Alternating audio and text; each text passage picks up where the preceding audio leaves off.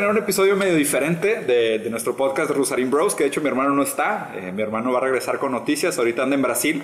Y aprovechando que no está el filósofo, vamos a hablar de otro tema que también nos llegan muchas preguntas, que creo que es de las cosas que más comentarios deja, que normalmente no entramos tanto al tema, eh, que es el tema de emprendimiento. Entonces invité a tres amigos eh, recientes y algunos de hace tiempo, que yo considero como cracks en el tema, que es gente que tiene mucho que aportar, que entiende muy bien cómo hacer la lectura de la modernidad, de los medios, de cómo están funcionando las cosas ahorita, de la era digital, de los nuevos modelos de negocio, del valor de la creatividad. Gente sumamente joven, sumamente movida, que voy a dejar la verdad que se presenten solos, pero creo que todos tienen algo muy importante que agregar al debate.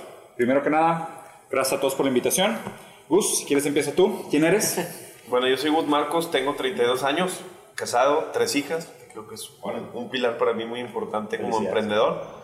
Este, y bueno, tengo varios emprendimientos eh, actuales, entre ellos enfocados en salud y bienestar, que es One Gym, eh, algo de, de, restaurantes o tema de alimentos, este, entre ellos algunos emprendimientos que fracasaron. Normal. ¿Verdad? Eh, Fidencio Botanero, La Panga de Nico. También eh, incursionamos en el tema de desarrollo inmobiliario, me apasiona el tema, me apasiona generar comunidades dentro de las obras y construcciones que desarrollamos y hacemos. Pienso que hay mucho, mucho que recorrer. Eh, ya empieza también el tema de sustentabilidad en materiales, vienen, vienen temas nuevos bien interesantes. Y el tema de una crema de avellana, Nubia, que es reciente ese emprendimiento, lleva ocho meses en el mercado. Se ha manejado toda la venta en la plataforma digital que es Instagram dimos a conocer el producto, el proyecto por medio de Instagram y ha sido un éxito. La verdad es que estoy bien agradecido con todas las personas que han confiado en el producto y que me han ayudado a impulsarlo, que es algo bien importante porque me hice un muy, muy buen equipo por medio de redes, a gente que no conozco, a gente que, que nos ha apoyado muchísimo en el tema de medios. es, todo un caso y la neta, y aparte está re bueno.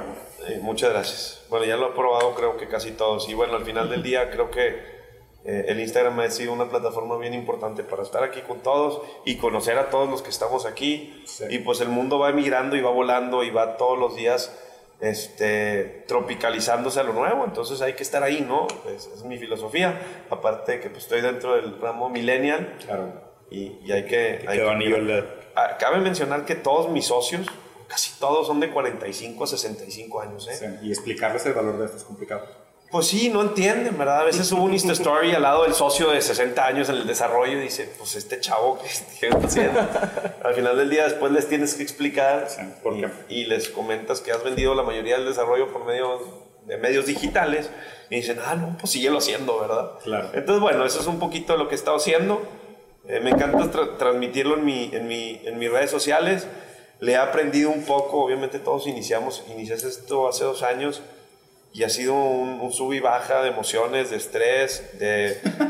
es un tema, es un tema, la verdad es que... Interesante. Pero bueno, muy padre las vivencias y por eso estamos aquí con todos estos cracks que los admiro y, y, a todos porque empezar, la gente lo primero que hace es hablar mal, ¿verdad? Y, Normal. Pues sí, porque ellos también quieren y eso es lo, eso es lo más bonito de esto. No te preocupes. Que la gente no se anima a hacerlo por el qué dirán y eso es lo más triste de todo. Claro. ¿verdad? Ya cuando estás ahí y, y bueno, ya estás en el otro camino de donde ellos quieren lo que tú lograste, te hablan y te dicen, ¿qué onda, güey? ¿Cómo le muevo a esto? ahora sí, después de juzgarme y criticarme, vienes a decirme esto, normal. Yo creo que todos lo han vivido. Tal vez Diego no tanto, porque creo que nace así su podcast. es algo padrísimo, porque nos ha impulsado muchísimo. Tú tampoco, Diego, creo que tampoco, porque lo, lo hiciste al revés. tampoco lo viviste, lo, lo, lo, hiciste a través de medios y videos, bien curioso. Y bueno, yo creo que Chespi sí. Chespi sí. porque empezó muy similar a mí. Claro. ¿Verdad? Cuéntanos, Chespi. Bueno, me dicen Chespi, pero me llamo Federico. Mucho gusto. Yo creo que soy el más joven, no solamente de aquí, que estoy seguro, pero de los que están viendo esto. Tengo 22 años, entonces no solamente caigo en la categoría de los millennials, ya también se me considera como generación Z en muchos estudios. Entonces eso también me da... No, hay que ser más arriba. X es arriba, centenios son los que siguen. Sí, sí, la generación Z pues ya es la gente que, que su vida es, es, redes sociales. Su vida ellos piensan que es más en el mundo digital que en el mundo actual. Es gente que está más de 6, 7 horas y como tú dices, por el qué dirán mucha gente deja de hacer las cosas y si hoy en día y el mercado del futuro son las redes sociales, ¿por qué no estar ahí? ¿Por qué no dar ese paso a lo desconocido, arriesgarse, que son las redes sociales? ¿Y qué proyectos traes ahorita? O sea, Ahorita de negocios llevo, llevamos un año y medio con una distribuidora de suplementos alimenticios. Tenemos más de 60 productos que están en 15 gimnasios aquí en la ciudad. Empecé yo a emprender a los 15 años, hace 7 años. Empecé todo por una clase de la, de la preparatoria, fue en el primer semestre, en donde teníamos que ponernos unas metas de cuál iban a ser las metas a, saliendo de la preparatoria y saliendo de la universidad. Mi meta a los 15 años pues fue hacer 100 mil pesos, pero pues, a los 15 años no sabes ni siquiera qué son 100 mil pesos, no sabes ni cómo se ven, ni qué puedes comprar, no sabes absolutamente nada. Te imaginas un maletín de dinero y es como... sí, y piensas, o sea, lo único que puedes gastar a los 15, 16 años es en el cine, en el chilis, y en las, alitas. en las alitas y en la camisa de rayados. Y ya, hasta ahí es, es, todo lo que va a tu poder adquisitivo. Pero pues esta meta me impulsó a, a cambiar mi mindset completamente y desde entonces me ha encantado introducirme en los libros, en las conferencias, los podcasts, me encanta absorber toda la información posible y empecé a hacer eventos. Empecé a utilizar mi red de influencia, que en ese momento no, no existían los influencers, pero pues mi red más cercana. Sí existían, nada más que no se decía influencers. Sí, no se decía influencers. Era, eras un PR. Antes, antes en los antros nos eres RP. Sí. Es lo mismo, nada más cambió el nombre. No, ¿no? Y antes de eso, en, en mercadotecnia se decía, eres líder de opinión. Un líder de opinión. Exactamente. La- la- la idea de influencer leaders, por el tema digital. Y desde Sí, antes sí, también. Brand ambassadors. Ándale, brand ambassador de lo y que antes estabas de eso, haciendo. como en los 1400, Hegel dijo que existían maestros y esclavos. O sea, no sé por qué gente cree que esta es una idea nueva. Pero bueno. Pues sí, sí, empecé eh, a los 16, o sea, empecé a planearlo todo y antes de cumplir, en mi fiesta de 16 años fue el primer evento que hice de mil personas y así empezó una serie de eventos, me, me logré traer a Galaxia, un blog Sí, sí, sí, de los pioneros en YouTube de los videos. Luego también me pude traer a los Claxons a los, 19 hasta los 19 años. Y de ahí empecé luego con unos amigos a imprimir drones en impresoras 3D. Y luego pues ya ese negocio no, no vio mucho la luz. Estuvimos un año y, y por malos manejos se tuvo que deshacer. Y empezamos ahora a hacer una distribuidora de suplementos. Entonces, pues a, los, a mis 22 años no soy experto en nada, pero conozco, entiendo el mercado, hacia dónde se dirige. Y hace poquito corrí un maratón, hace, unas, hace una semana, los 42 kilómetros. Me lo eché en, en menos de 5 meses de preparación, de no correr nada, a correr 42 kilómetros. Y me di cuenta en ese momento que la vida es igual. La vida es un maratón, no tienes que empezar corriendo un sprint. Pero tu preparación es lo que indica cómo vas a acabar. Y la mentalidad también, ¿no, Chespi? La mentalidad lo es todo. Y el sí. enfoque. El enfoque que En lo que te enfoques es lo que va a pasar después. Entonces, pues no hay prisa. Tengo 22 años, hablamos a los 40. Voy empezando esto. Qué cool. Muchas gracias por venir, Chespi. No, muy ti, bien. ustedes Chespi, por invitar. Te felicito porque no todos se avientan a hacerlo y a sacrificar un poquito lo que, lo que está pasando, ¿no? Que es salir y subir una botella de champaña. Claro. En cambio, estás sacrificando, pues la verdad, un bote de proteína por una botella de champaña. Sí. Y por estas relaciones que son bien importantes en la vida. Sí. Desgraciadamente, o El muchas mundo es de relaciones. Sí y no. Te puedo decir que sí y no. Deja que se presente Diego y ahorita. Este vato si no Es- es uno programar muy Sí, cabrón. Tocayo. Este, voy a hacer lo más breve posible.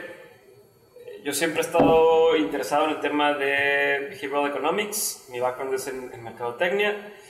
Yo trabajo en una consultoría que se llama Astronaut, entonces estuve al lado de la consultoría, hacíamos temas de storytelling de negocios.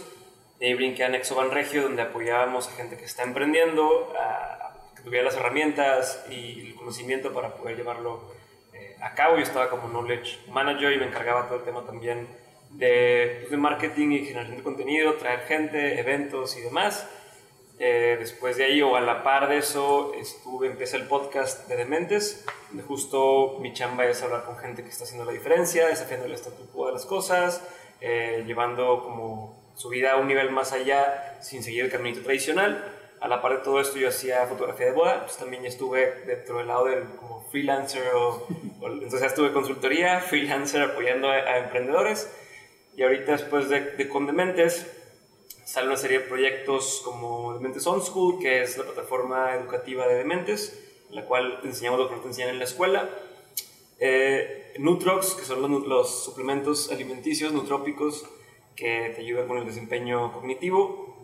eh, una marca de productos para la gente que hace dieta cetogénica, Keto, eh, que se llama Keto Fuel, y unos suplementos que se llaman Native Tech, que son para gente que hace ejercicio y demás. Y por ahí algunos proyectos a la par, pero eso es básicamente lo que estoy haciendo el día de hoy y todo lo englobo en que las cosas que estoy haciendo o, lo, o donde me siento como me desempeño mejor es cuando ayudo a otras personas a que alcancen su potencial. Entonces, si te fijas, Dementes hace eso, OnSchool hace eso, Los nutrópicos. los nootrópicos hacen eso, suplementos hacen eso, entonces creo que por ahí es donde encontré eh, mi, mi poder. Qué cool. Está bien interesante. Se me, hace más interesante todavía el hecho de que tengamos tantas cosas en común. Digo, yo supongo que también ustedes me han escuchado. Me voy a presentar un poquito porque raramente hablo de esto en el podcast también. O sea, mi background es diseñador industrial. Después hice una especialidad en diseño de comida, tratando de entender la relación entre ser humano y el alimento. Trabajé seis años en corporativo. Llegué muy alto, muy rápido, más de lo que quería y me di cuenta de cosas muy feas. Me salí del mundo corporativo. fundé mi primera empresa. sí, sé. Salí de ahí y fundé mi primera empresa que fue una agencia de consultoría. Eh, tuvimos tres agencias, San Pablo, París y Singapur. Estaba asociado con güeyes también que me sacaban 20, 30 años, güey, que eran mucho más grandes que yo y no entendían de lo que estábamos hablando. Eh, la primera vez que decidí no tener socios fue cuando fundé mi primera empresa en México. Puse Filosofía. Me asocié después con Nacho para, para realmente como regresar y, y apoyarme un poquito más en el tema. Filosofía es la mayor agencia de diseño de comida del mundo. Después de eso pusimos Casa Nomo. En paralelo empezamos el proyecto inmobiliario que tengo con Nacho, que es de construcción de casas. Por ahí también estamos dando consultorías para el tema inmobiliario, pero a nivel nacional e internacional, más como creación de conceptos y generación de conceptos. Y hace poquito empecé una agencia de medios digitales también que se llama Archehype, que es más como esta idea de virality hacking, de cómo podemos nosotros impulsar y acelerar la viralización de contenido digital. Y es más que nada, pues, el entendimiento que yo tenía de lo que era mercadotecnia, lo que es filosofía y lo que es psicología, pero aplicado al medio moderno de cómo funciona el tema de digitalización. Está bien interesante, digo, creo que soy el único de los, de los cuatro que estamos sentados aquí que además de ser emprendedor no está metido con algo de salud. Ya me estoy sintiendo mal, Sí, chingado, sí. O sea, todos están Sí, que gym, sí, o sea, gym, suplementos, neurotróficos, o sea, todos están metidos con algo de salud. ¿Qué relación hay? O sea, porque es como más un tema de balance, de estilo de vida, ¿o qué? En mi caso, eh, yo siempre me he interesado todo el tema de biohacking y siempre ha sido pues, una constante.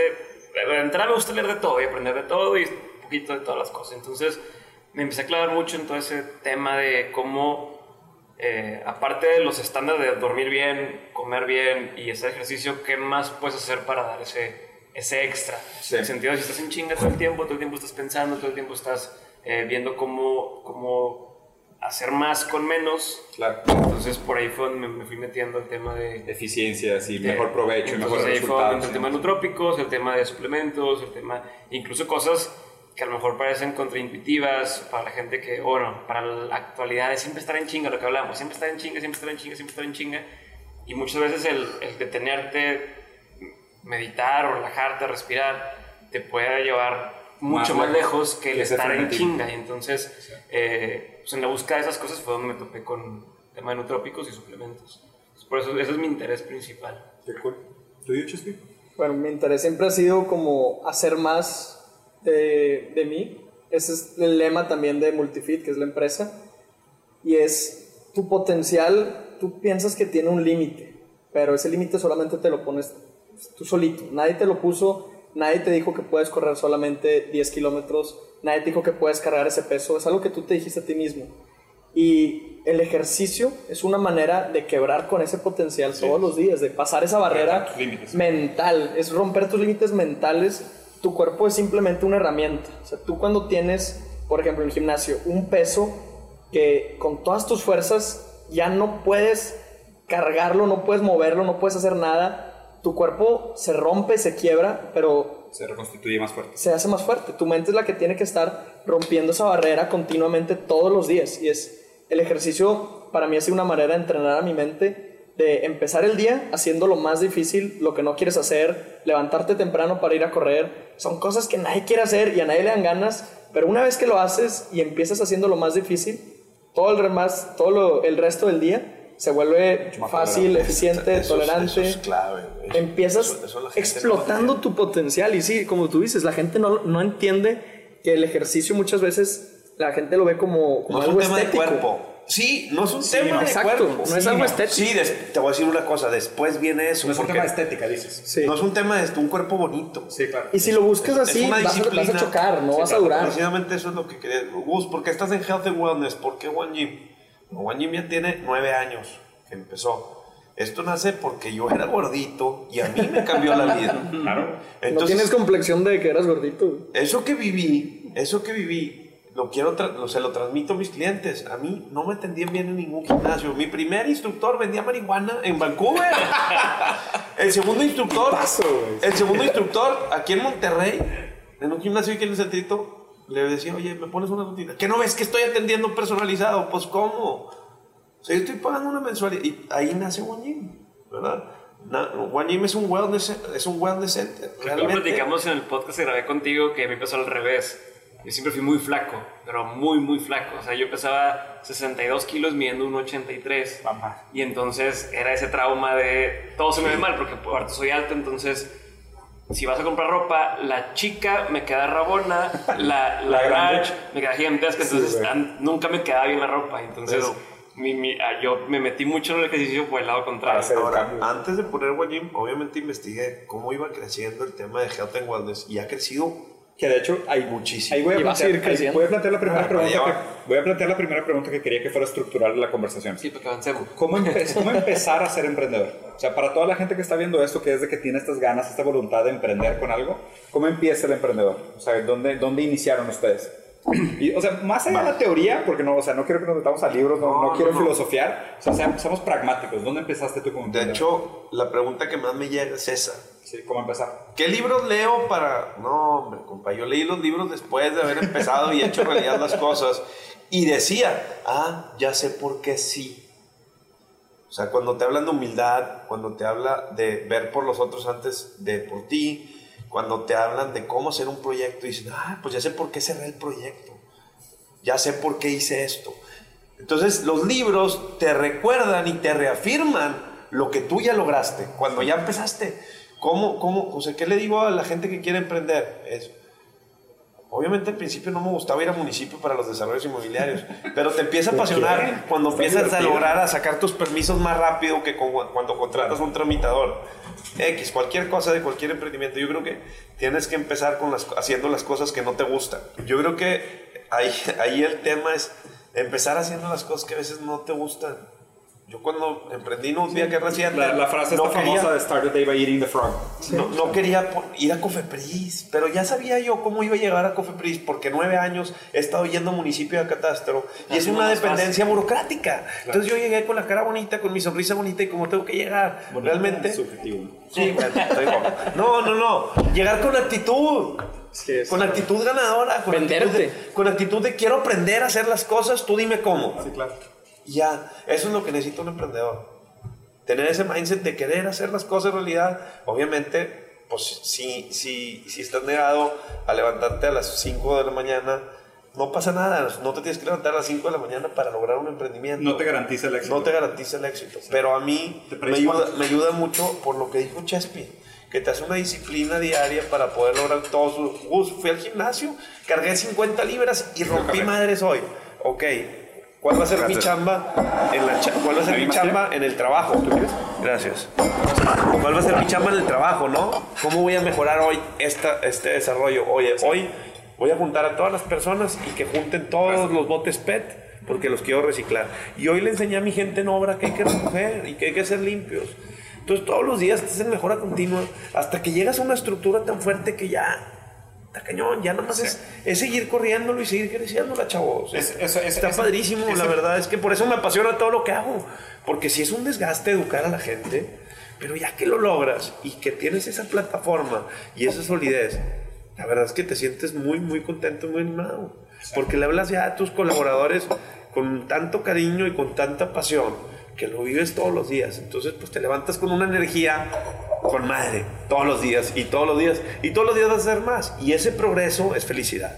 Gus, ¿por qué estás tan feliz? Obviamente a veces pues, me parten la madre y me salió algo mal.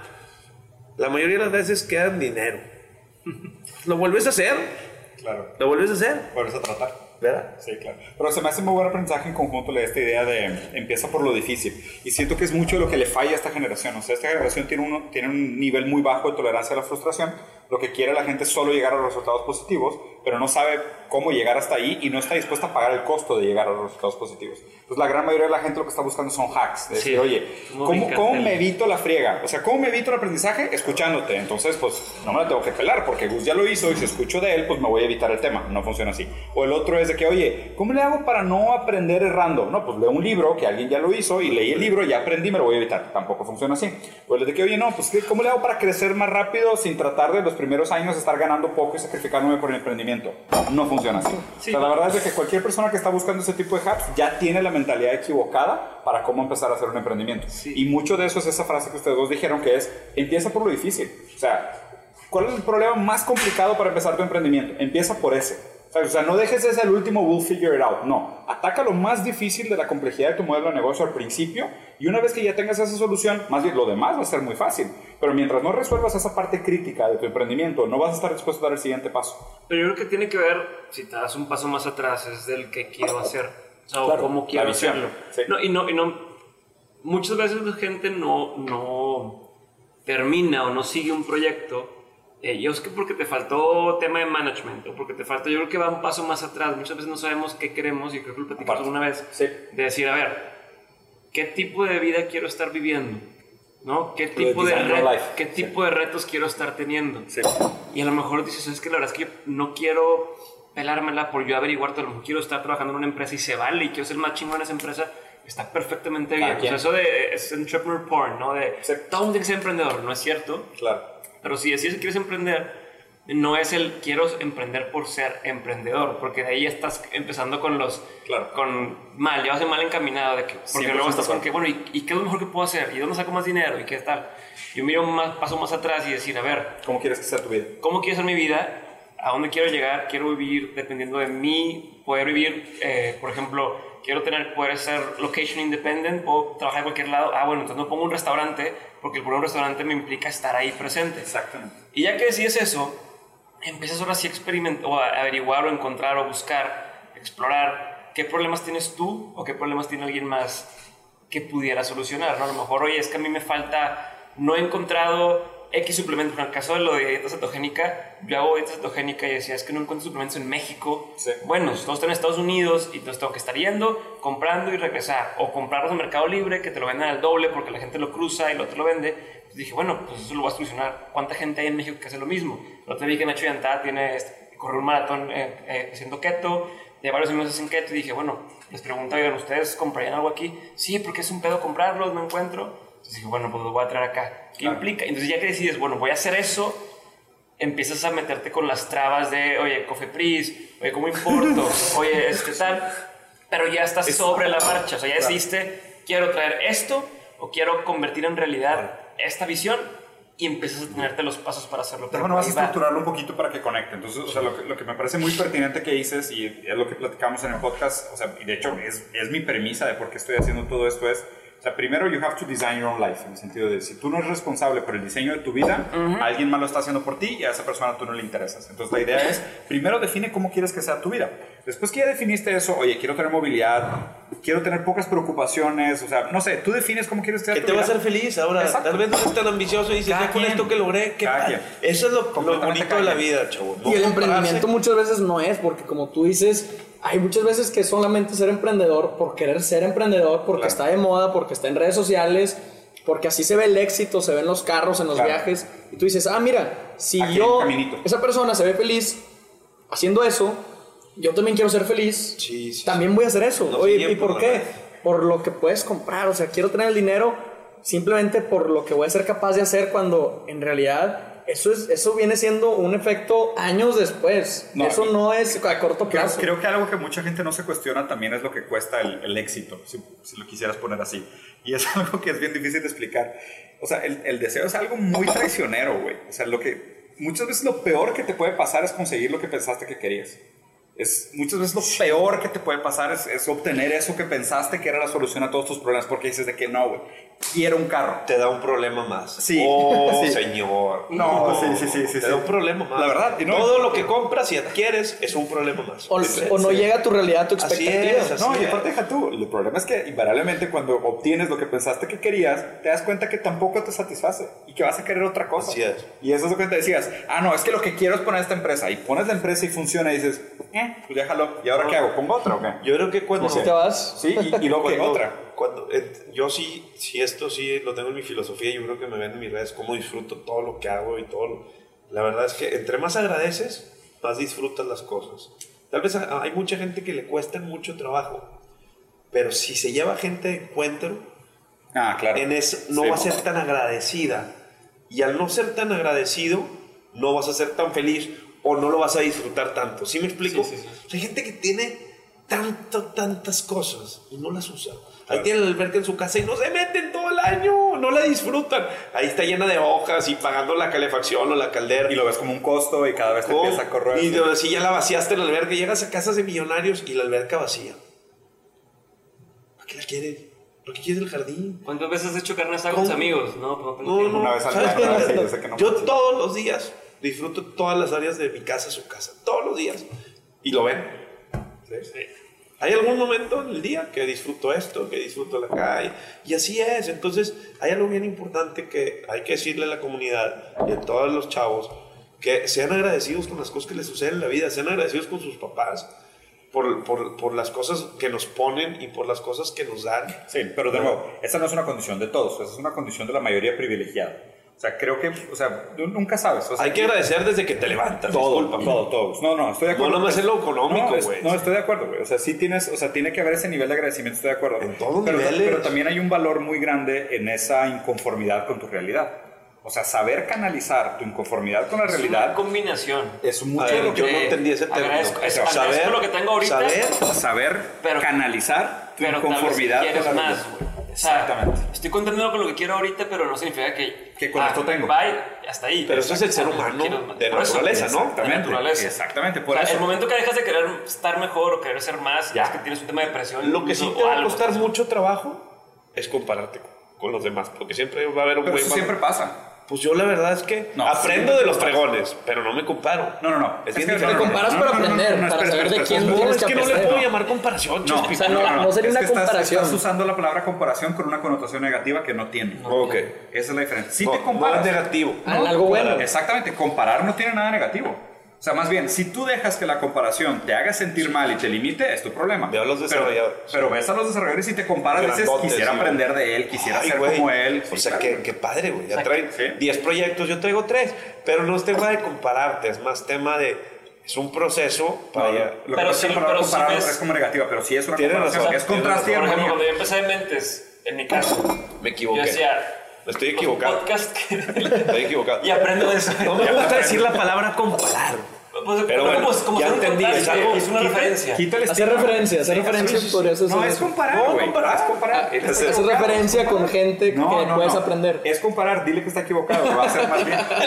No, Hazle un bien, hazle un bien. En vivo, en vivo. Lo- Es tu amigo, güey, dile que se equivocó, así debería ser. No, por ejemplo, cuando empecé de Mentes, yo decía, aquí están los güeyes, de los que, yo, los que yo escucho, los podcasts que yo escuchaba, decía, no mames, están aquí, algún día quiero estar ahí, ¿no? Empiezo el mío y empieza aquí, pedorro. O sea, dices, híjole, güey, y lo escuchas ahorita el primero o segundo episodio, Sí, qué pena. sin punch. Qué pena, no trae nada. Igual, güey, yo Así el también. primer video lo grabamos Y los videos viejos los veo y digo de que Pero no, yo güey. Sí, constantemente- claro, pero aprendimos, güey. Constantemente volteo a ver qué están haciendo para ir cerrando ese, o sea, todo este gap, este hueco que tenemos aquí es como lo que me motiva a cómo le hago para cerrarlo y cómo le hago para cerrarlo. Y ya dominé un paso, ¿cuál es el siguiente paso para poder cerrarlo? Pero esa constante comparación, en el momento que deje de compararme o que me compare con los de abajo, ah, pues ya la hice, ya estoy aquí. Ya estoy con madre. Y ya quedó con madre Sí. y al rato te pasan y te pasan. Y este compararte no incluye nada más en el tema de audio. Es, oye, ¿y qué están haciendo en redes sociales los demás podcasts que haciendo chingón? ¿O dónde más están metiendo? ¿O dónde más puedo hacer otras industrias que están haciendo bien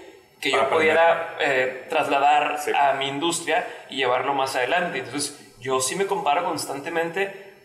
Como dices, yo no lo veo como algo negativo. Al contrario, Pero es para igual aprender puede y para ser, hacerlo, para puede ser contraproducente el estarse comparando con otros podcasts, otros emprendedores, porque empiezas a ser como ellos son en lugar de ser tu mejor versión. Eso tiene que ver con que Eso es lo importante, agarrar lo más. Hay que agarrar lo importante y, crear la mejor versión de ti mismo. Bueno, y eso- no querer, oye, si ves otro emprendedor súper chingón o en este ramo, el querer ser como él, porque pensar que, Tienes ese es el muy camino. güey para, o sea, Aprender de vaya, él. es como voltear a ver a alguien. Está haciendo algo padre, voy a hacer lo mismo. Voy a hacer lo No. mismo, pues, Pues, ya, ¿sabes es que hay gente que sí, pero- es que hay gente que sí, No, no, Pero la gente no es pendeja, no puede, no podemos estar diciendo de que, oigan, no volteen a ver porque no.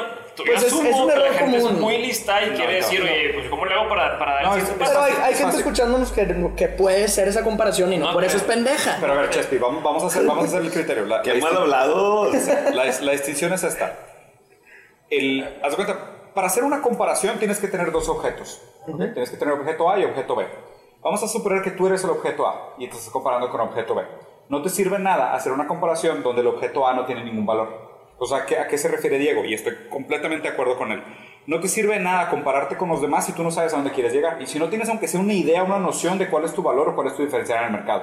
Entonces, la verdad es que la manera como funcionan las comparaciones es en el contraste entre dos objetos de observación.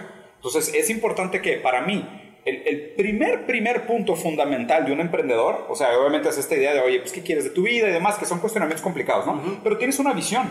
O sea, tienes una visión en el sentido de identifico una necesidad, identifico un valor en mí que pudiera, que pudiera suplir esa necesidad y lo tangibilizo de alguna manera en un modelo de Es negocio. que lo que voy es esa, esa, esa parte que es cuando el emprendedor ya empezó. No. O sea, hay gente que ni Esto siquiera es se antes de pregunta. empezar. Ah, Por eso, hay gente que ni siquiera se pregunta eso. No, obviamente. No se planta su visión. Sí, sí, sí, claro. Si- No, o si, sea, no tienes se una compara visión, entre dos personas, obviamente. pero él no Pero tiene mira, ese valor. Pero si no tienes una visión, no te estás comparando con nadie, porque no tienes nada con qué comparar, güey. Por Nada eso. más te estás copiando. Esa es la línea delgada en donde la gente puede llegar a caer si es que no Sí. está más consciente Sí, de pero- quién es, qué es lo que quiere y por qué Sí, lo quiere. pero eso no es una comparación. La comparación ¿Cómo se parte de la premisa de que tú te estás comparando con algo. Si tú no Tú tienes, tienes una tesis, algo, de, algo que tú crees valioso o algo y lo quieres contrastar contra otra cosa. Exactamente. Si tú no tienes ese algo, simplemente estás observador viendo estás algo copiando. más y estás lo copiando. copias. Sí, y estás diciendo, no sé qué quiero hacer, déjame tratar de ser como alguien más. Y ese, Sí, es el sí, primer pero error que incluso- cometen. pero incluso- la mayoría de las personas Ah, comete caen en eso. eso, claro. Pero aparte yo no lo vería como algo completamente negativo. El ver algo, cuando no tienes idea de qué quieres, ver Inspírate. algo e intentarlo, o estudiarlo e intentarlo, pues a lo mejor lo vas a hacer mediocremente comparado con otra persona, pero de ahí vas a empezar ese caminito de, oye, pues ya vi, no es lo mío, mejor por acá, o ya vi, si es lo mío, cómo lo Claro. voy haciendo mejor y mejor. Y hablando de descubrir las pasiones o, o lo que sea que te va empezando a gustar, conforme vas haciendo algo, te vas haciendo bueno y de pronto empiezas a generar esta confianza en ti. Y dices, Exacto. oye, pues Y si me sale, lo que descubre lo que querías y te empieza, te empieza a apasionar y ya le vas dando de tu toque. Como empiezan muchos fotógrafos, muchos fotógrafos empiezan viendo fotografías de alguien más. Normal, wow, está increíble, qué padre. Voy a tratar de hacer la foto igual que él. O voy a tratar de hacer eso de escribir con luz que alguien más lo hizo. Estás copiándolo, Claro. pero conforme, oye, me salió. Bueno, ahora cómo lo hago mío y cómo le voy dando ese toque. Entonces, yo no creo que esté mal el copiarte cuando estás iniciando. Eh, Pero a la larga tienes que desarrollar tu visión para poder saber a dónde quieres llegar. Yo creo que sí, en ¿Cómo le enseñan a los que pintan? Perdón por ejemplo. No, no, no, no, no, ¿Cómo le enseñan, cómo, enseñan a dibujar? Sí, pintando otras Copias, técnicas. El chiste es ver cómo sí vas a lograrlo.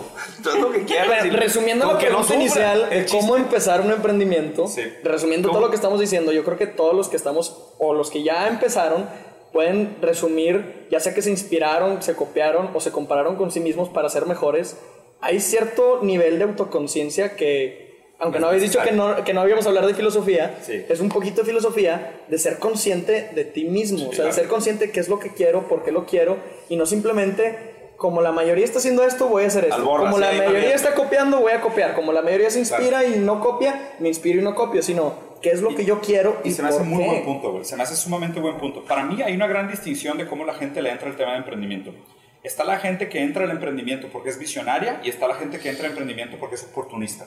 ¿Ok? Y eso para mí a grandes rasgos acaba canalizando cómo se comporta la mayoría de la gente. Te das cuenta que el emprendedor oportunista es el güey que dice, ah, un compa tiene un paro, un contacto. Legalizar la marihuana. Uf, pum, Pon- y se mete. el de este. ¿Sabes? Es el, es el típico güey que está de que fishing for opportunities, pero es el vato que tiene un nivel muy bajo de engagement con lo que hace, no está comprometido, es el, es el que menos soporta adversidad, porque en el momento que la oportunidad ya no es una oportunidad, Ya, va- está ya no, dispuesto no va a cambiar. poder hacer Es el güey que siempre te dice, oye, güey, tengo un proyecto, tengo un proyecto, y, Eso, nunca es- sale a la luz. Y nunca güey. concreta nada. Y por otro lado, para mí está el emprendedor que es el de el que tiene una visión. ¿Sabes? Que es una persona que... Y la visión puede nacer de diferentes cosas. O sea, no, tampoco estoy diciendo que todas las visiones nazcan del mismo lugar. Pero puede ser el visionario de decir, ¿sabes qué? Yo tengo una integridad muy grande y un respeto por la salud y voy a hacer que la salud sea negocio sea como sea, yo voy a encontrar una manera de que esto se haga. O una persona de que, híjole, mi sueño es generar este tipo de contenido porque creo que es un tema muy importante del que nadie está hablando y voy a hacer lo que sea necesario para que esto sea negocio. Pero ni siquiera es un tema de que el objetivo no es el negocio, el objetivo es la ambición, la visión y eso en el proceso tú buscas una manera de hacerlo negocio porque te paga las cuentas y, y de alguna manera sostiene tu estilo de vida. Pero yo a grandes rasgos creo que la gente que le entra al emprendedorismo desde este scope de oportunidades es la gente que se da por vencida más rápido, es la gente que cambia de perspectiva más rápido y es la gente que también muchas veces o logra pegarle más rápido o fracasa más rápido. Ahí, va, hay un, hay un ciclo de los proyectos, hay un ciclo de cuando yo creo explotas eh, explotan tus proyectos o tus emprendimientos o cuando te das a conocer. Y el ciclo, realmente a mí lo que me ha pasado es que, bueno, yo llevo nueve años con Con todos los proyectos, ¿no? Desde la desarrolladora, ocho años. Yo creo que ya es te das llega un punto en donde te das a conocer, lo potencializas y pues es un ciclo de, de 10, a veces de 10 años. Y si no lo, y hay veces que en el año 4 o 5 estás pues, ya vas para abajo. Si no lo aguantas, y así son, y cuando lo tienes, lo tienes que potencializar al máximo. explotar. Ahí es cuando das un brinco mucho, mucho más. Ahí es donde dice Diego, si en ese año 4 tu pedo era por, porque es la oportunidad, pues es donde truena o lo vendes. O buscas otra oportunidad. Si tú tienes esa visión de a dónde, que esto es, a largo plazo, es donde sigues dándole. Y, ahorita que hice los 10 años, cada vez veo más. O me más yo, hace rato cuando empezamos me dijiste lo de la pregunta de, de qué cosa tú creías y que ahora has visto diferente. De entrada yo creía que podías La pregunta era, ¿qué era lo que tú creías un consejo que antes pensabas que era verdad, y ahora que ahora, ahora como que te sí, cada vez me doy más cuenta. Antes creía que podías hacer las cosas muy rápido. O sea, que podías decir, voy a agarrar estas cuatro cosas y las voy a hacer todas al mismo tiempo y van a salir bien. Me he dado cuenta que no. O sea, que sí puedes hacer las cuatro, las cinco, las seis cosas que quieres hacer, pero vas empezando por una y conforme madura esa una, de pronto puedes abordar la siguiente o incluso te diste cuenta que existía otra, tercera, otra, cuarta cosa que no habías visto y que puedes hacer. Pero ahorita que habla de los 10 años, eh, cada vez más y más y más y más ejemplos de gente que a los 10 años el proyecto es, dices, no mames, está súper chingón. ¿Cuánto tiempo lleva haciendo esto? 10 años. Y 10 años. Eh, ha sido una constante que recientemente he visto eh, y que me da, en lugar de darme para abajo y decir, qué puta, pues para qué empiezo algo si dentro de 10 años, al revés, me dice, güey. Empieza ya. Pues, empieza ya y voy a seguir, y voy a seguir, y voy a seguir. Y no paras. Porque quién sabe, en 10 años igual y esto se va a ver muy distinto. Y ve, y, y, me, encanta, el ejemplo porque creo que también está esta pregunta. O sea, mucha gente desde que sale de la carrera y dice, oye, me acabo de graduar, ¿qué hago? O sea, ¿me meto en una empresa a trabajar y aprender de los demás? ¿O ya empiezo con un emprendimiento y hago algo? Y la verdad es que no, no tenía el número de 10 años clavado, pero se me hace muy interesante la metáfora, que es decir, muchas veces cuando tú vas a empezar un emprendimiento, eh, tiene un tiempo de maduración. O sea, no sé si sean 10 años, pero tiene un tiempo de maduración. Y no importa que lo empieces a los 25, a los 35, a los 45, ese proyecto tiene un tiempo de maduración. El momento que tú digas voy a empezar, ahí empieza a contar el tiempo. Entonces muchas veces es de que no, es que me voy a meter a una empresa para aprender y jugar con el dinero de los demás y luego ya cuando sepa ya me voy a meter a aprender. A ver, lo que vas a aprender dentro de una empresa no te va a servir mucho para el emprendimiento que estabas pensando. Vas a aprender a caerle bien a tu jefe, a ligarte a la amiga que se sienta al lado. Política, exacto, política empresarial. Y nada de eso te sirve para, para lo que tú pensaste que era el emprendimiento. Vas a estar siendo muy ineficiente con tu uso de tiempo y postergando algo que te va a requerir una cantidad de tiempo que no le estás dedicando. Tengo un, pero en lo tuyo. A ver. Si tú, si no estás trabajando, está directamente ah, alineado sí, a lo que tú quisieras hacer, sí. Si estás adquiriendo los skills. Por ejemplo, yo siempre, en, en Masterlab eh, hacíamos tema de, de, capacitación, de recursos humanos, de cómo ayudar a la gente a, a alcanzar su potencial. Claro. Entonces yo, ok, aprendí a hacer talleres, aprendí a hacer cursos y demás voy a Nexo y en Manregio. ¿Y, ya sabías lo que querías hacer? Ya sabía, que, ya sabía que lo que donde mejor me sentía era ayudando a otras personas a que alcanzaran su potencial. Padrísimo. Pero yo tenía este pedo.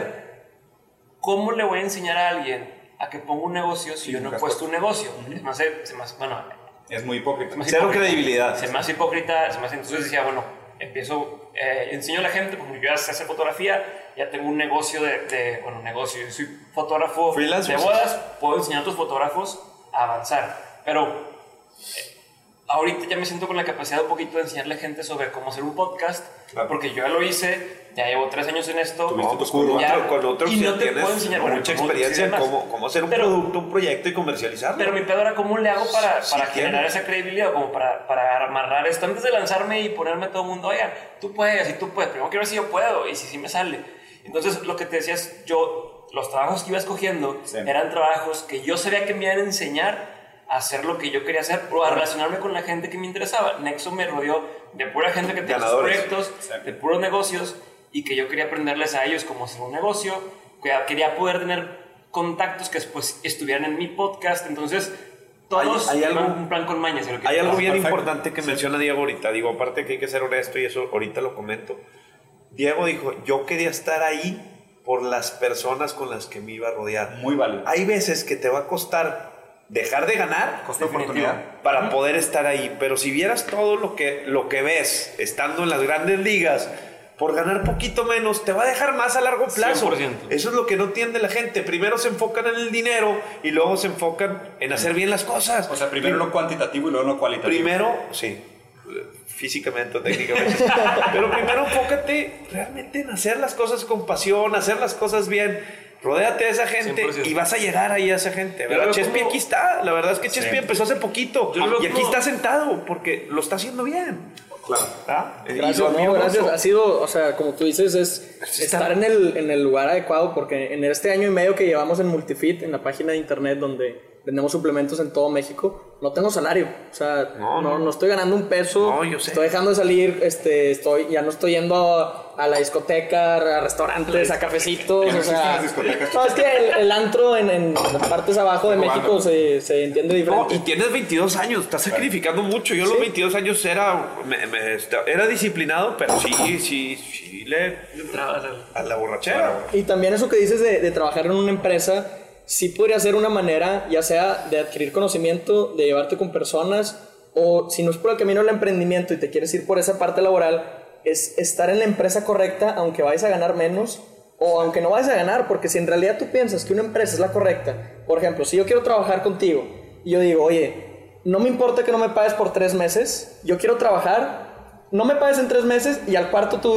tú me dices si me contratas o no. Así contrata todo el Así, mundo. así se contrata la gente. Pero hay gente que dice, si no me paga, no. Pero en realidad, el que tiene ganas de trabajar se nota y es lo que paga a largo plazo. Justo Es, lo que es lo que, es lo que dice Gus. O sea, porque muchas veces lo que adquieres en esos tres meses vale mucho más que el sueldo que te pudieran haber pagado. Pero a ver, Claro. pero no todo el mundo tiene ese lujo. O sea, ¿estás de acuerdo que mucha gente no se puede dar el lujo de decir no puedo vivir tres meses sin sueldo? Claro. O sea, también es, también es una posición sumamente privilegiada poder decir, me puedo aguantar tres meses sin comer porque estoy aprendiendo y estoy haciendo Sí. network. No, Sí, yo lo digo por- por mis hablando de 22 sí, años. sí. Y algo, algo que, que hay que hacer para evitar eso es que, que igual no es fácil y demás. Es, si estás trabajando en una. No, que no tengas una sola fuente de ingresos. O sea, Además, sí. Trata de hacer las carreras que te permiten hacerlo muy fácil, creo yo, es temas de diseño gráfico, temas de fotografía, temas de, de video, porque Es tú freelance. tienes, exacto, tú tienes la capacidad de crear de cero algo Sí. y ese algo venderlo. Claro. A diferencia de a lo mejor oye, Es un servicio. necesito, o sea, arquitecto, Es un necesito, servicio. pero un servicio que puedas intercambiar rápidamente, te servicio. da la comodidad de decir, bueno, puedo generar ingresos aquí en lo que acá estoy aprendiendo lo que necesito Claro. y lo vas campechaneando. Esas- pero sí, definitivamente Esa no es clave se puede. para poder tomar riesgos. Perdón, Diego. Yo creo que eso es, es algo clave para tomar riesgos. Siempre, ya lograste un fijo. Que te mantiene. Y, y te da miedo la inestabilidad. Logra ese fijo y ahora sí empieza con tu otro. Ese déjalo estabi- estable, sólido, muy sólido. Aquí no puede estar, sí, lo tengo fijo, pero ay, no, No, no, no, ese te paga las cuentas. Sólido. Sí. Y te va a quitar un poquito el miedo de poder lograr tus otros objetivos. Definitivo, sí. Pero primero tienes que lograr este, ¿verdad? Enfócate, de ti, hiperenfoque, hiperenfoque en el primero, lo logras, lo dejas trabajando y ahora sí el siguiente. ¿Sabes qué pasa? Que siento que es la, la frustración con la que mucha gente se va a topar. O sea, vamos a suponer que te acabas de graduar de carrera, eres de nivel socioeconómico C, C menos si quieres, o sea, nivel, la mayoría de México, la mayoría de Sí. Latinoamérica si Sí, quieres. sí, sí, de acuerdo. Y lo primero que tienes que hacer es eso, es garantizar tu fijo. El problema es No, que... no te gradúes, antes de graduarte. Antes de graduarte, estás- obviamente. sí, pues hay que empezar antes. Pero estoy, estoy Mesero, bartender, Estoy planteando- o sea- no, pero a ver, ustedes, todos los que estamos sentados aquí somos personas altamente ambiciosas. O sea, es el pedo. Nacimos con un pinche hambre que por lo visto nadie nos la quita, nadie se calla, güey. O sea, está, que está bien. Pero pues eso ya habla de un perfil que no todo el mundo tiene. O sea, es esa ambición. Pues obviamente, el que es ambicioso empieza temprano, desde, desde metafóricamente hasta literalmente. O sea, te levantas temprano, empiezas temprano a emprender, güey. Yo vendía cuchillos de puerta en, de puerta, en puerta. Tocaba puertas y vendía cuchillos con un maletín, güey. O sea, yo empecé muy temprano. Trajeado. Sí, güey. que nunca más me voy a poner un traje en mi vida ni para bodas, güey. Pero sí, empecé muy temprano. Y creo que, o sea, compartimos este tema de la ambición. Lo que creo que es difícil es que la gente tolere la frustración de tener un sueldo fijo o de establecer un negocio fijo sin ambición. ¿Sabes? Porque es, o sea, el, el decirte, me voy a aguantar, no voy a ir al antro, voy a ahorrar, voy a tener primero este fijo, ¿sabes? Voy a trabajar de freelance en mis horas libres para poder garantizar mi base, para después arriesgarme y emprender, ya requiere una disciplina y una mentalidad que poquísima gente tiene. ¿sabes? O sea, desde ahí parto de que, oye, si tú no tienes la mentalidad para decir, no voy a ir el fin de semana, no voy a salir con nadie de mis amigos, voy a comerme una maruchan y voy a ver una serie en Netflix para no gastar porque estoy ahorrando para comprar una máquina para imprimir tarjetas de presentación que diseño como diseñador gráfico. Si la gente no está dispuesta a hacer ese primer sacrificio, probablemente no pasa nada, porque estás en una empresa aprendiendo sobre networking y te está pagando tu sueldo mientras ves qué onda, pero la lana te llega y te la gastas, güey. No vas a ir a ningún No, vas lado. a- no vas a salir de ahí. O sea, estás condenado a esa mediocridad y suena horrible. Y cuesta trabajo realmente es no Sí. ir y no hacer. Claro. Eh, Y es donde Claro. siempre les digo a todos que por eso tu círculo, cuando empiezas a disciplinarte, va a cambiar. Sí, ¿Por va qué? a haber gente que sacar de fuera. Aparte que somos el promedio de las cinco personas de las que nos rodeamos, y es realidad, ¿verdad? Si, si no te están No, no por lo que tú crees, pero estoy de acuerdo. No, O sea, tú crees que eres el promedio de las cinco personas con las que más te juntas porque aprendes de ellos. no. ¿Por qué? Es por lo que... No, no, no. Por lo que estás viendo. Más bien eres el promedio de las cinco personas con las que más te juntas por lo que estás buscando. A por ver. lo que tú quieres, por lo que proyectan ¿Sí ellos. Sí. Sí, sí, sí, sí. O sea, no, no tanto de... Está bien, me contaste la inspiración bien cañón. Sí, sí, me la mataste. Pero no, no pasa nada. Déjame ter- Y ya me- se me fueron las No, cabras. dijiste, es verdad que, eres, que además eres el promedio de las cinco personas con las que más Ah, te sí. y no todo el mundo está Te voy a decir dispuesto qué pasa cuando empiezas A salir, a cambiar tu disciplina. Empieza a cambiar tu círculo, porque empiezas a ir al gimnasio y empiezas, no dejas de salir en las noches, tus amigos siguen haciéndolo. Ya no vas al martesito, Nadie, nadie se te pega. sí. Entonces, ¿qué pasa? Empiezas a ver a los del gimnasio, empiezas a ver a otras personas Que y buscan lo mismo Y ellos pues van a ir a cenar y se van a tomar un vinito y se van a ir a dormir porque mañana quieren ir a Chipinque. Entonces, es donde tu círculo empieza a cambiar. Pero pues tú estás bien, tú estás proyectándote a lo que quieres lograr. Claro. Quieres estar en salud y bienestar, quieres estar emprendiendo negocios. Desarrolladores. ¿Dónde quieres estar? Sí. ¿Verdad? Esa es la realidad. Entonces, yo No, creo que todos vivimos y es algo padrísimo. No, no tengan miedo a deshacerse de la gente que no les está inyectando esa vibra y esas cosas que quieren lograr. Es que No que pasa nada. solito. Yo lo viví. Se van filtrando. Yo lo viví. Mi círculo cercano, la verdad es que mi mejor amigo es mi hermano. ¿Verdad? Y, y no- y lo veo poco y es mi mejor amigo. Sí, ese. Pero Está, sí, pues, es está en mi oficina al lado y, y, pues la verdad es que a veces estamos tan enfocados en las cosas que yo tengo que entrar al baño de su oficina porque yo no tengo que- a veces ni me pela brother y, y está tan enfocado en el jale y así es ni modo ¿verdad? ¿Verdad? Eso- esa es mi filosofía y, Sí. es lo- y yo creo que todos lo han vivido ¿verdad? No, pero válido. Y, y como dice Diego, o sea, yo creo que ni siquiera es un tema de que, ah, deshazte de tus amigos porque no te aportan. No. No. Al, al revés. Yo creo que es, tú enfócate en lo que tú quieras hacer y ten una mayor certeza y asertividad sobre en qué quieres dedicar tu tiempo y tu energía.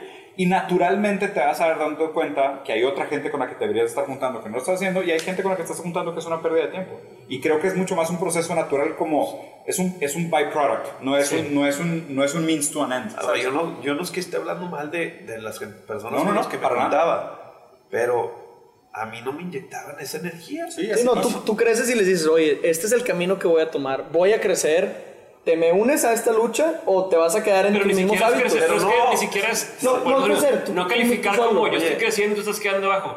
Si a mí me gusta hacer ese tipo de actividades y busco llegar hacia allá Voy y tú bien. buscas llegar hacia este otro lado, que no significa que sea menos o más que yo, sino hacia ese otro lado, tú, esta persona, por ejemplo, yo no, a mí no me gusta, me- no me gusta andar en bici de esos de que maratonistas y eh, triatlones, no es algo que me interesa a mí, que es muy bueno y es muy saludable, lo que tú quieras. Hay cierta comunidad de gente que se va juntando sola porque quiere hacer lo mismo. sí, son a mí me gusta hacer otra cosa y me voy topando con gente que le gusta hacer lo mismo y que no le gusta hacer otra cosa o, o combinas, pero no siempre que sea más o menos, simplemente es como dices, yo busco hacer tal Sí. y se, te, eso, se te va pegando te, o te vas te- pegando te a gente invito que si quieres y si no, pues esta- estamos buscando cosas diferentes. Es- Está interesante. Creo, que- creo que hay muchas cosas que. lo- la frustración que todo el mundo va a sentir cuando está escuchando esta conversación, además de la falta de estructura, es que no hay fórmulas. No hay fórmulas. O sea, que no haya estructura, no, estamos y- diciendo todo de eso es- corazón. y eso es, Eso es lo más bonito de todo, pero. Deja tú, deja tú la, No, la verdad. Y también Pues, pero yo interrumpiendo, le meto- interrumpiendo. Yo, yo le meto mucho más corazón a las cosas que tú, porque tú eres más filosófico 100%. y lo entiendo, pero por eso nos, llevamos- nos queremos eso mucho y nos llevamos muy bien, güey. sí, definitivamente. O sea, Pero creo que, creo que la frustración que todo el mundo se va a topar escuchando este tipo de cosas es, más bien, si ven un tutorial en YouTube de cinco pasos fáciles para ser exitoso como emprendedor, desconfíen, desconfíen. O sea, no hay tal cosa, no hay atajos. Tampoco existe eso. Obviamente existe, Chingo, han de tener millones de views. Millones de views, güey. Es- Eso es lo peor del caso. ¿Por qué? Porque considérense emprendedores oportunistas, que es lo que no deberían de ser. O sea, más bien piensen en, en los emprendedores que son visionarios, apasionados y entregados, que es, sabes que no hay atajos, o sea, sa- sabes que no hay manera de evitarte todas estas frustraciones del emprendimiento y más bien es saber navego- navegar en este mar de ambigüedades es lo que distingue a la gente que tiene éxito como emprendedor, no. Porque es la gente que sabe, de, oye, ¿y cómo supiste cuántas horas dedicarle al día? Pues no sabes, pero le vas metiendo y le vas atinando, No, y vas no. ajustando y un día le metes un poquito más y un, po- y un poquito. Oye, ¿cómo sabes qué libros leer? Pues empecé 30 y dejé 25 a la mitad, pero los 5 que leí que sí me gustaron me, me educaron un chingo. Oye, ¿cómo sabes que, pues, qué tan seguido ver a tus amigos para ver el network o qué amigos abandonar porque no te aporta nada? Pues es caso por caso. O sea, nadie te va a dar una fórmula de esto que va a ser universal y va a ser aplicable para todos y va a tener la solución para todas las cosas. Hay una serie de cosas que son actitudinales que creo que te van a dar un, un punto de partida mucho más ventajoso que los demás, que son tal vez más importantes que las metodologías y las fórmulas y todas estas fórmulas de microondas, que creo que la gente les, les, les- les acaba transfiriendo demasiada confianza que no dan. Y me preocupa mucho que la gente trate de, de emprender de manera formulaica porque creen que hay una garantía de éxito cuando no la hay. Sin embargo, a ver, muchas veces tenemos miedo al- a la incertidumbre, ¿no? Sí, Al, al natural. ¿Qué hago? ¿Cómo empiezo? ¿Qué sigue? Entonces, a veces tener estos cinco pasos, tal vez sean ese empujoncito que necesitas para Para decir, empezar. bueno, a ver, voy a intentar el uno. Pero ya que te arrancaste uno, ya tú solo vas a decir, oye, ya agarra la Vas onda. a voy empezar el primero y lo vas a ver acá". que te tienes que saltar al 5 y regresar al Exacto, 2, güey. exacto. O sea, Pero si te, ¿cómo, ayudó, si te ayudó a, a dar ese primer Sí, paso, sí es meter bueno, el agua, sí es bueno tener que- una secuencia o bueno. una, Un una filosofía de trabajar. Y lo otro es el no aferrarte. Pero porque qué así como yo puedo decir, "Oye, a mí me gusta levantarme a las 4 de la mañana y me ha funcionado levantarme a las 4 de la mañana, ahorita que tengo un bebé de un mes, Ya no puedes. no me sirve. No puedo, no funciona. Y si yo quisiera que por mi no, me voy a levantar a las 4 de la mañana, no, no me va a dar. Entonces estoy buscando cómo cambiar mi rutina para que me sirva que a mí. funcione. Pero entonces es. Sí, sí creo que vale la pena escuchar de pronto eh, algunas de estas recomendaciones, consejos y demás, como, ah, no sé que podía probar eso, déjame lo intento Claro. no, no me funcionó, intentas otra cosa. Te sirve un poco de esa forma, pero no como dices, no como fórmula única y secreta de tengo que hacer A, Claro. luego B, luego C y va a ser el resultado final. A ver, no, y estoy pregunta. seguro que en tu podcast has de entrevistar a tantas personas que tú también ya sabes que hay un, hay un común denominador entre todas estas personas. Sí, definitivo. ¿Cuál dirías que tú serías así como todos estos emprendedores tienen algo muy peculiar que tal vez antes no sabías y después de entrevistar tantos dijiste, wow, todos comparten estas Algunas cualidades"? cosas que todos comparten es que nadie pide permiso, que es algo que una camisa que te regala, pues, ah, no necesito permiso. Me la puse ese día. La, la, la gente, que, la gente que, que está en el podcast muchas veces es gente que, oye, yo quería hacer esto, pero no me dejaban y pues, me dio igual y lo hice y va. Entonces una cosa es eso, no necesitan permiso. Lo segundo es que crean arte. Y arte no se refiere a pintar, Pintar. sino el arte es, este, es un, un regalo que tú creas, algo que tú creas, que regalas a alguien más para hacer un, un bien, ¿no? Y puede ser desde una construcción, puede ser una botella de vino, puede ser tal, pero lo ven como, este es mi craft, este es, esto es lo que yo hago. Se ven reflejados en su. Entonces, eso. Otra cosa que tienen en común es que aprenden, o sea, están en constante aprendizaje, que nunca dicen, ya la hice todo. Les digo, ¿cómo te diste cuenta que ya la hiciste? Dicen, no, güey, no la he hecho. O sea, voy avanzando, y, pero no la he hecho. Y, y lo otro que tienen en común es que nadie ve como, como, dice, como pues, esta meta y se acabó, sino es que Proceso. sigue, que sigue y voy avanzando, como si es un proceso. Y, y algo que, que ha salido constantemente es que la vida es una serie de falsos horizontes, donde aquí voy a llegar y, y me voy acercando, me voy acercando y de pronto ese horizonte ahora llegó otro más y llegó otro más. Entonces creo que todo el mundo tiene eso en común y que nadie sigue reglas preestablecidas. O sea, todo el mundo está desafiando el estado actual de las cosas y dicen, ya estoy aquí, ¿por qué no darle por acá? ¿Y por qué no cambiar? Creo que eso une a todos, aunque todos lo han ejecutado de forma distinta, todos lo han aplicado de forma diferente, pero mucho es eso. Como Son, son como un denominador. Sí, Oye, sus ¿y, el. ¿Y el miedo al fracaso? El miedo al fracaso creo que tiene que ver con el no verlo como, mie- como fracaso, sino como, Como parte del proceso. Es como el, el método científico. Tengo una hipótesis, la pruebo, no funciona, cambio, de- o sea, cambio el, el- Voy acotándole cosas. Ajá, voy cambiándola hasta que de pronto ya funcionó y, ah, ¿cómo lo lograste? Pues sí, fue una serie de errores, pero yo estoy en contra del, del fail porn de ahora de Yo también. fracasa y, y si no fracasas, no, no mames, no, no se trata de, de cómo fracasar, Torturar. se trata de cómo hacerlo bien o cómo lograr lo que quieres hacer y va a haber momentos donde la cagas. No fracasado. Por eso, pero, pero, pero eso es a lo que voy, es como se agarran una Todos los cosita, días me equivoco yo. ¿cómo lo hago para, para, Tiempo, para hacerlo negocio? Todo, todo, el día, güey, Los fuck up nights y todo eso, pues no, Son güey. las es- conferencias que más se llenan en Silicon Valley, las- los se- fracasos. se- pero a mí se me hace una pendejada. O sea, perdón, perdón, perdón. Válido. Es el lema de ellos, o sea, fracasa rápido.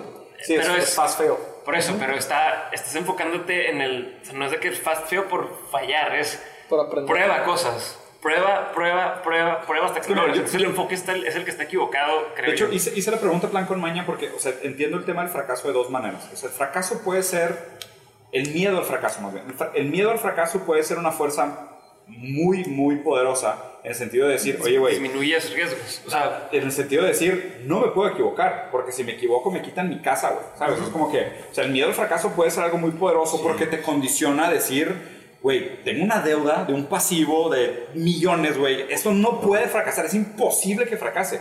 O sea, no, no, no lo puedo ni No hay siquiera margen de concebir. error. No hay margen de error. Esa es una cosa. Y la otra, el miedo al fracaso puede llegar a ser congelante. O sea, puede ser paralizante en el sentido de decir, a lo mejor ya llegaste a un estrés del miedo al fracaso que dices, güey, estoy poniendo tanto en riesgo que mejor no hago nada. ¿Sabes? Entonces siento que obviamente también es encontrar el punto medio entre decir, usar el miedo al fracaso como una fuerza de enfoque y asertividad o el miedo al fracaso congelante que deja a la gente paralizada y no sale de su lugar. Porque ni siquiera empieza a Yo estoy en un punto en mi vida, en el tema de la desarrolladora, de si potencializarla y crecerla, o, o mejor me quedo mediano. Así estoy ahorita, y la verdad es que es un sentimiento, porque si me tropiezo en las grandes ligas, Sí, truena tu vida. bye bye, papá. todo. Bye bye, todo. Son deudas de cárcel. Entonces, No, sí. obviamente tengo- hacemos un podcast tenemos, Chico, tenemos sí. proyectos grandes, me rodeo de socios muy fregones, pero muy fregones, la verdad es que puro, pura persona que está en consejos de, de- en consejos de otros desarrollos, o sea, no me van a dejar, no me van a dejar equivocarme, pero al final del día no nada más voy a crecer con ellos, tengo otros proyectos en los que yo puedo agarrar. Ahorita que fui a Los Cabos, pues son 560 viviendas. Imagínense, o sea, lo agarro y qué onda. ¿Y ¿Qué si falla? ¿Qué sigue? güey? No, y si falla. Y si no jala, Sí, ya está. ándale, o sea, ya, va, ya, ya, ya se empiezan a presentar y Pero- me mandan, y, oigan, y me mandan proyectos. Oye, tengo 540 hectáreas frente a playa en tal lado. Tengo 500 hectáreas en no sé qué Jalisco para hacer tema industrial. ¿Qué estoy haciendo? Obviamente con mi relación estoy tratando de unir esfuerzos para hacerlo realidad. Pero si me tropiezo en uno de esos o me equivoco del socio, porque conozco a la gente, ¿no? nunca me he asociado con, con cierta gente. Entonces es un tema complicado. ¿eh? Sí, pero es la Yo naturaleza estoy del viviendo negocio eso. y tú elegiste tener esa naturaleza de problemas. Es como, ah, güey, pago fotografía de boda y si se me echó a perder la, la tarjeta Sí. y la novia se quedó sin fotos, Sí. pues es un, es un problema que yo estoy dispuesto a, a Tú entiendes la repercusión. Que- A lo pero- que voy y es mucho más es que- es mucho más chico, no va a pasar absolutamente nada. Todos O sea, tenemos ¿Qué miedo. pasa? De que te quemen, que a lo mejor la- le regreses el dinero a la novia, pero es un riesgo que yo estoy dispuesto a, a tomar. A lo mejor, a lo mejor, eh, o sea, no, y pasa y todo. Y cada boda que tomas, te estás arriesgando. cada boda que tomas, te estás arriesgando a que falle algo, que te roben la cámara, que te rompa el Déjame equipo. te digo que a mí, el que me hizo mi video de bodas, que no lo quiero, no quiero decir quién es, me quedó bien mal por dos años. Y le tuve que pagar un dinero extra para recuperar la memoria del disco duro. Eso me pasó. Le tuve que pagar al vato, ¿no? Qué mal. Bueno, Qué sí, mal. no, es una chingada. Pero, Yo no quemo gente, Pero lo que voy es- mucho, es- pero Tú sabes quién eres. pero cada quien está dispuesto. Cada quien está Mi dispuesto esposa a. estaba enojadísima. Pues claro, güey. Cada quien, o sea, yo, cada boda que tomas, estás dispuesto. O sea, es una decisión que tomas de, sabes que yo voy a tomar fotos de boda, vienen con estos riesgos, estoy dispuesto a tomarlos. A lo mejor yo no me metería a vender suplementos, a vender esteroides. porque a lo mejor tienen un riesgo a la salud de alguien más que yo no estoy dispuesto a, a meterme en ese negocio.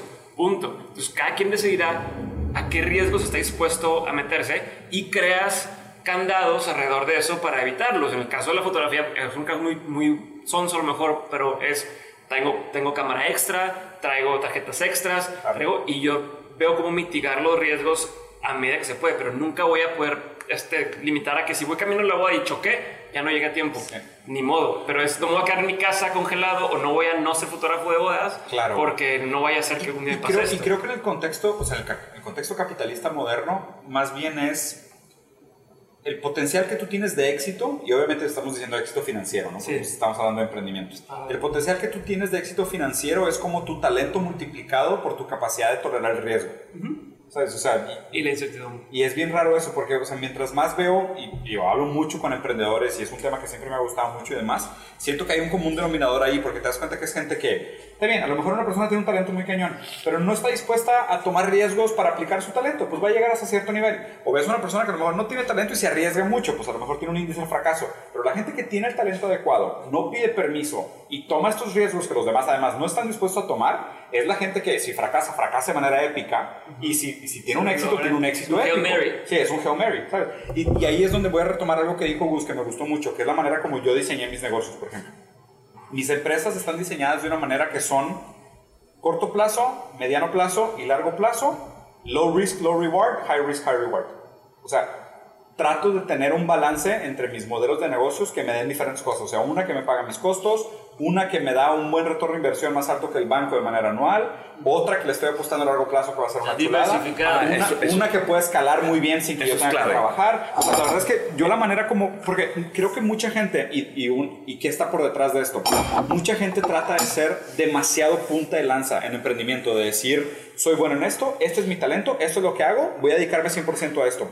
Pero siento que llegar al 1% de la gente más exitosa de un tema en específico requiere demasiado inversión de tiempo y esfuerzo. Pero ser multidisciplinario, como todos ustedes lo son, es, hoy es mucho más redituable. O sea, siento que es que, oye, pues le pego esto, pero también sé de esto y también sé de lo otro, y acabo conectando y aprendí de desarrollo inmobiliario para hacer algo de distribución y aprendí Claro, a una nave industrial. Claro, güey. Claro, te, te voy a explicar. Eso, eso es, es muy bueno. Saber identificar cada proyecto como flujo mensual, flujo anual, eh, proyección a cinco años, porque Claro. compraste un banco de tierra. A 10 años con Entonces, Royce. eso, eso, eso lo ha sabido identificar muy bien Diego. Tiene su desarrolladora de casa habitación. Muy a largo plazo, güey. Tiene filosofía. Que me paga los fijos. Exactamente, entonces tiene el tema de, de medios digitales que ya también es un flujo mensual y constante y lo está reinvirtiendo, yo sé, en equipo. Entonces todos tienen que tener esa visión. ¿A dónde va este proyecto? ¿Para qué me va a funcionar? Exactamente. Y es patrimonial, no es patrimonial. Eso también es bien importante. Claro, para, para saber también de que, oye, a cuál le meto más momento, más energía y más tiempo en qué momento. ¿Sabes? Porque creo que mucha gente se pierde ahí de decir, tengo un passion project que me encanta y estoy enamorado del proyecto, pero oye, no es lo que paga tus cuentas ahorita. O sea, tienes que aprender a decir, si esto es lo que te paga tus cuentas, esto no lo puedes descuidar y esto tiene que tener un enfoque. Si esto ya está cuidado, ok, ahora sí mete el pie al agua. Porque siento que mucha gente es de que, híjole, esto me está pagando las cuentas, pero ahorita traigo este proyectito de moda, le voy a meter todo y descuidas acá. Y Algo- después... Algo que, que, que marca la diferencia, creo yo, entre la gente, eso, hablando de este caso, entre la gente que pudiera llegar a tener más éxito que otras, y es el tema de retrasar la gratificación. Ah, claro. O sea, que es lo que dices diciendo, Sí, tengo este me proyecto, encanta esa frase. me encanta, déjame lo llevo, pero, o sea, o puedo aguantarlo un año en lo que crear una base más sólida de ingresos Sí. y ahora sí lo voy a disfrutar al 100. Entonces, Claro. oye, me, me, me tuve un año para poder llegar a ese punto, pero lo disfruté más a- ahorita y luego ya estoy atorado porque no sé para dónde darle. Sí. Entonces, No, no, y es, y es demasiado válido el punto. Y es de mis frases favoritas ahorita. Desde escuché esa frase, esta es la frase que más traigo de moda, probablemente, que me cambió la vida. Es ser responsable, o sea, ser maduro y responsable, es la persona que sacrifica los placeres de corto plazo banales por los, los placeres a largo plazo significantes. Esa es la definición que más me gusta de responsabilidad. Y obviamente aplica muy bien para todo, inclusive para negocios. Porque creo que es, ahí es donde partes el agua de la gente que realmente tiene las características necesarias para poder tolerar la frustración y lograr construir algo a largo plazo. Porque Y eso sería eh, la inteligencia emocional, o sea, porque no Sí, se va, sí, sí, es un mindset que se permea en el negocio, pero tú le dices a cualquier emprendedor, hoy quieres emprender, va, si tú estás dos semanas sin redes sociales, tu negocio va a cambiar completamente. Sí. Y la gente no, no, no puede dejar esa satisfacción vendas- a corto de que plazo. vendas por redes sociales. Claro, que, que ahorita es, es algo muy común. Sí. Pero cualquier persona que está empezando un proyecto, oye, estudios de mercado, encuestas, eh, tu pro- producto mínimo viable, todo eso si en realidad le enfocas tu 100% de atención, puede salir a la luz. Claro. O si en realidad quieres estar a dieta, oye, tú, si puedes retrasar esa satisfacción a corto plazo, vas a poder, pero si no tienes esa inteligencia emocional de hacer las cosas día a día que son muy pesadas hacer, como levantarte temprano, el comer saludable, el hacer ejercicio, el hacer ese trabajo o esa tarea antes de estar en redes sociales, a largo plazo eso va a ser mucho más significativo, porque tienes una inteligencia emocional de saber controlar tus, Claro. tus emociones, tus, tus- tus deseos carnales, tienes una conciencia superior que puede anteponer esa visión a largo plazo. Y, y- y de hecho creo que esa frase, algo, algo que dijiste ahorita, por eso esta generación está tan endeudada, por querer disfrutar de los placeres antes de merecérselos. O sea, esa es la razón por la cual la gente tiene deuda. En general, un crédito es, te lo doy antes de que te lo merezcas. O sea, eso es. Y obviamente, si sabes usar crédito, puede ser una herramienta financiera muy, muy, muy fuerte. Puedes apalancar muchas cosas y lograr usar la lana de alguien más para construir. La gente que sabe usar crédito, mis respetos. La gente que no sabe usar créditos... Respeten el dinero ajeno. Sí, güey. Respeten el dinero ajeno. No Sí. juegues con él, es lumbre. Sí. Si quedas mal, te va a costar Sí, prestigio. y mucho más. Te va a costar muchas, muchos estreses. Sí. No vivas del dinero de los demás. En general. Hay mucha gente Si que no lo te hace. alcanza, aguántate. Y no es justo, no es justo, no es justo. O sea, alguien Pues, trabajó esa- por el dinero, valórenlo. Esa Se les hace en muy Estados fácil. Unidos, todo el mundo quiere. No, Ponle no. dinero mi idea. No, yo tengo historias, No tengo historias, Nada. historias de terror. Sí, exacto. No, y hasta eso no ¿Cómo solamente de, en- de en nosotros. Bailo, cómo está en Aspen o cómo está en Cancún. Y le debes a este güey. Claro, Y no, págale. claro. No, no, no, eso es, un, es bien difícil.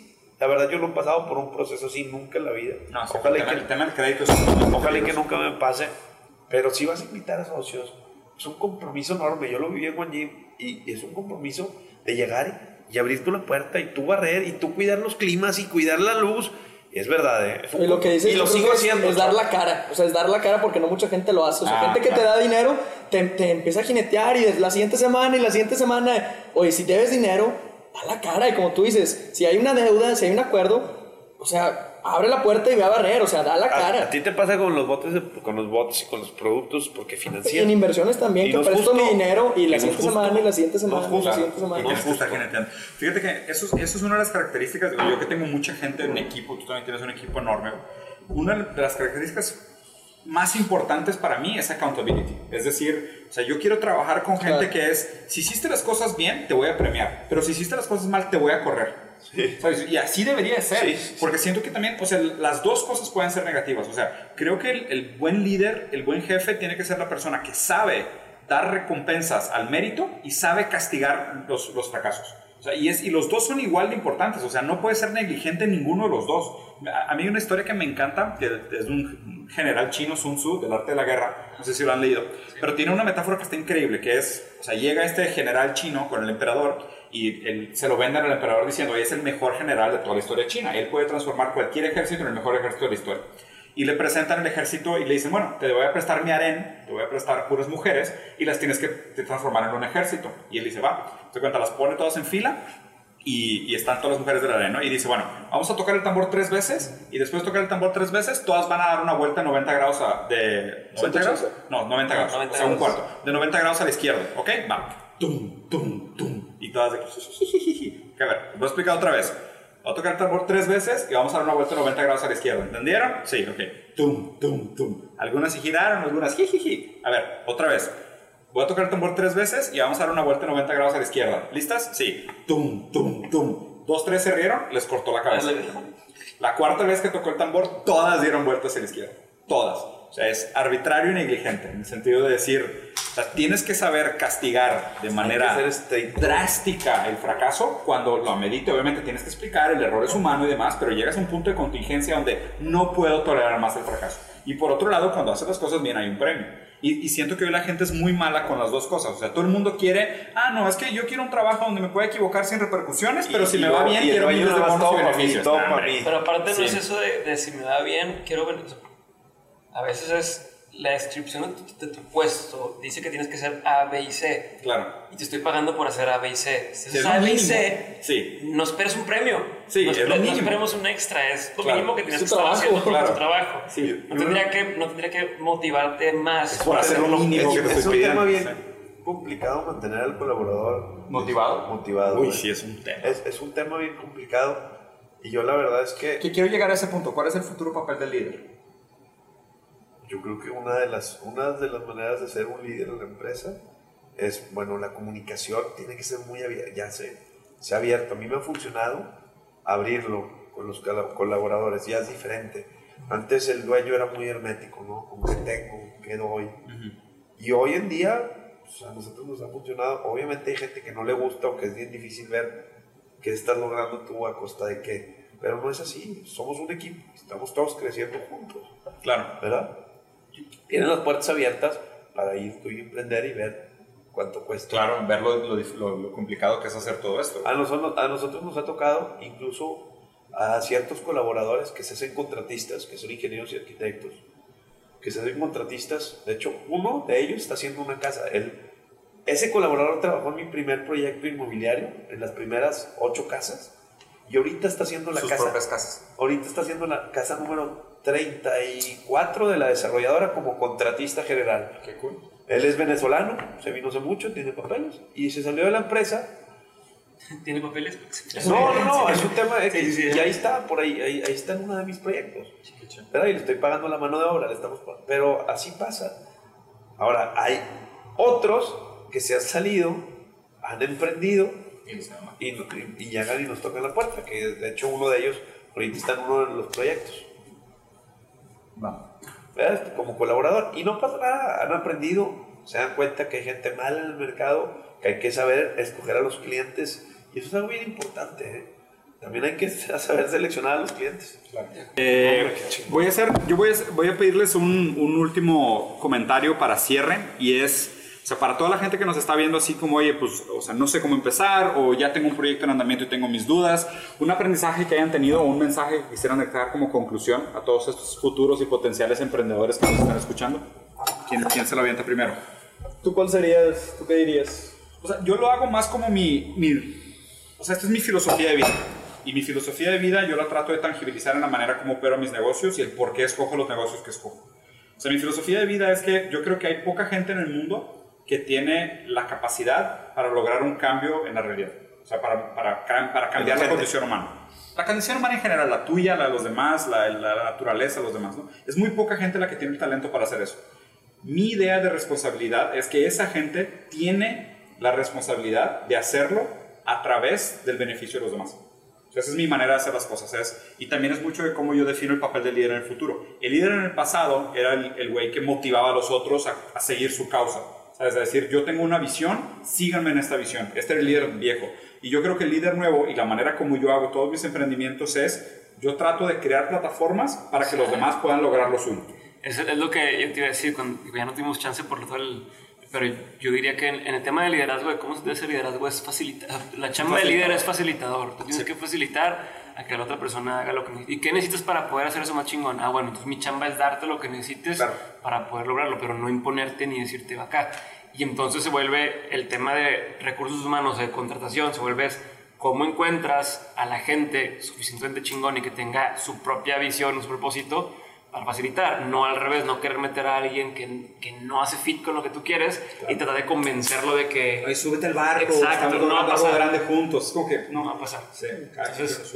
En el tema del consejo, eh, yo creo que el mío sería eh, de entrada como la el confiar en, en que si sigues haciendo las cosas como se deben, es como si tienes los hábitos adecuados y sigues dándole, van, van a empezar a pasar cosas. O sea, conforme avanzas, tú crees que es camino A, luego sigue B y luego sigue C, pero cuando empiezas te das cuenta que de pronto de A se abrieron otras tres puertas hacia los lados y luego tomas una y se abren otras cuatro puertas que, no, que en ese momento no tenías la visión, no te imaginabas que ibas a poder llegar a eso ni siquiera, ¿no? Que, o que si ibas a crear esas oportunidades. Entonces, de entrada, como mantente dándole.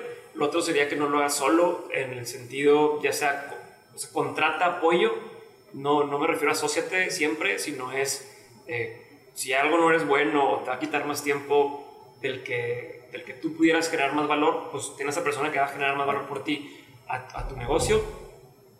Y yo diría también lo que comentábamos al principio y que siempre he creído, eh, bueno, siempre he creído, de un tiempo para acá me di cuenta, es el tener claro a dónde quieres llegar tú, porque si no tienes claro dónde quieres llegar, cualquier opción es, es lo suficientemente buena y cualquier oportunidad de negocio es de que, ah, ok, pues jalo, o me quisieron contratar para ese trabajo porque te hacen viajar por todo el mundo. Qué padre, quiero viajar por todo el mundo. Y luego dices, no, güey, quiero viajar sí. bajo mis condiciones, no así. Entonces, eh, si tú ya tienes bien clarito dónde vas, va a ser más fácil que lo que sea que, que escojas va a estar filtrado por esa visión que tienes y, y vas a poder darle hasta adelante. Buenísimo. Chespi. Mi único consejo sería que todo, todo te lo cuestiones, o sea, no solamente externo, sino interno. Encontrar en realidad la raíz de por qué hago lo que hago, por qué soy quien soy, encontrar tu verdadero yo, encontrar esa persona en el espejo que puede llegar a ser tu mejor versión. Y regresando al tema de la comparación, si tú te comparas con, con ti mismo, si tú te comparas con, oye, yo quiero llegar a ser esta persona en 5 años, yo quiero llegar a ser esta persona en 10 años, porque soy capaz de llegar a hacer eso, tengo esta capacidad de influir positivamente en las personas, tengo esta responsabilidad de hacerlo, esa persona que está en 5 años es un chingón. Si en realidad me creo capaz, conociéndome, de hacer todo esto, esa persona es un chingón. ¿Qué tengo que hacer hoy, esta semana, este mes, este año, para llegar a ser quien en realidad quiero ser? Y una vez que llegues, yo creo que te va- vas a decir, pues no, todavía no llego. Esa persona está cinco años más adelante que yo. Claro. Y ese héroe siempre va a estar cinco años más adelante y va a estar Matthew haciendo todo. Claro. Está súper bien. Mi Es gusto. todo eso. Está muy Yo, cool. perdón, a veces agarro el celular. A veces Tengo que estar en la operación y. Te, te vamos a editar, te voy a poner un dildo en la mano. No. Güey, pues es que estás operando todos los proyectos. Estoy jugando, güey. Tiempo es lana. Sí, güey. Tiempo es lana. A Hay true que, hay- entrepreneur is always working. hay que resolver las cosas. Estoy de acuerdo contigo. ¿Qué consejo les doy? Eh, híjole. Todo lo que les dije durante todo. No hay respuestas fáciles. Es el mejor consejo, güey. Si No. quieren un consejo, vean todo el capítulo. Si no, Vean no todo el. Vuélvanlo a ver, No, güey. no No, tengo verdad es que ninguna- sí, ¿eh? Y- y- No estoy- tengo ninguna conclusión. Y me encanta la postura. O sea, si, si algo estoy de acuerdo con esa postura es esta idea de que debería la gente de evitar los hacks y evitar los atajos y evitar Bueno, estas trampitas y cosas fáciles. Pero Más bien es me embrace. encantó lo que dijo Diego, que todos los días se abren cosas. O sea, mi socio de Nutvia le vendí una casa y me asocié con él. Mi otro socio con una empresa que tenemos una empresa de limpieza y hemos hecho negocio, le vendí una casa también. O sea, ¿por, ¿por qué? Por cómo los atiendo, por cómo pongo el corazón en las cosas. Oye, se acabaron las garantías de la casa. No pasa nada, yo mando. Después vemos. Después vemos. Después vemos.